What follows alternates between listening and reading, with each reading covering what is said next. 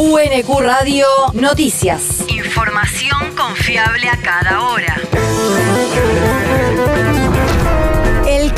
El Servicio Meteorológico Nacional indica que hoy se espera una máxima de 18 grados con cielo parcialmente nublado.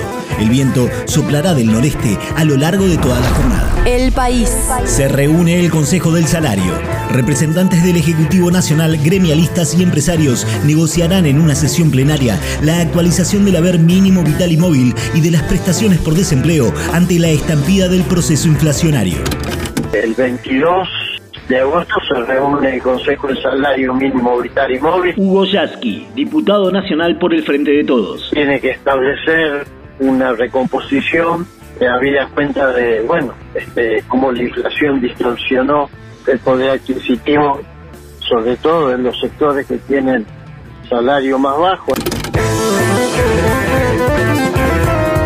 El Ministerio de Trabajo había convocado al encuentro para el último 18 de agosto, pero fue postergado para hoy por la ausencia del país del presidente de la Unión Industrial Argentina, Daniel Funes de Rioja. La región. Impulsan una universidad nacional con sede en Peguajó.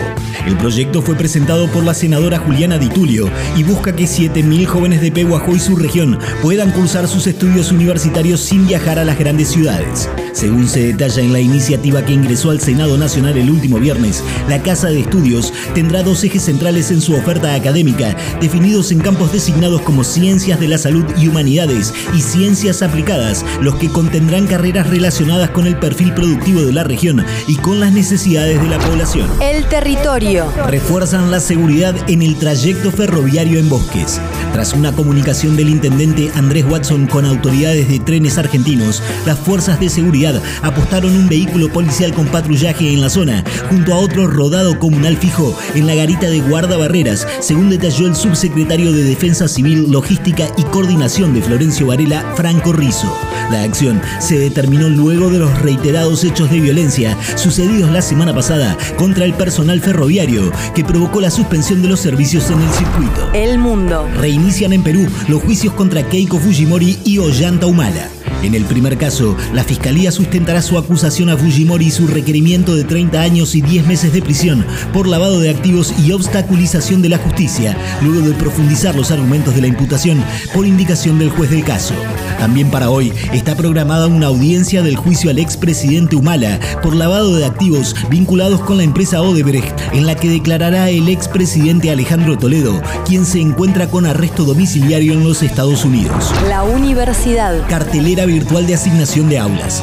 15.000 estudiantes de la Universidad Nacional de Quilmes que inician hoy sus cursos en la modalidad presencial pueden consultar en línea las aulas de las asignaturas de los departamentos de Ciencias Sociales, Economía y Administración, Ciencia y Tecnología y la Escuela Universitaria de Artes. Para hacerlo, deben ingresar al campus virtual UNQ y luego ir a reportes mis inscripciones, donde podrán visualizar en el comprobante de cada materia el número de aula donde se impartirá el curso.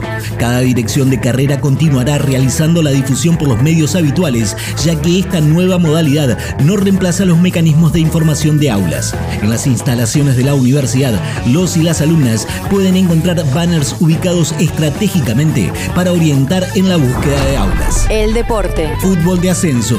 Quilmes revirtió el resultado frente a Temperley en los últimos minutos de partido y terminó ganando 3 a 2 en el encuentro correspondiente a la fecha 30 de la Primera Nacional.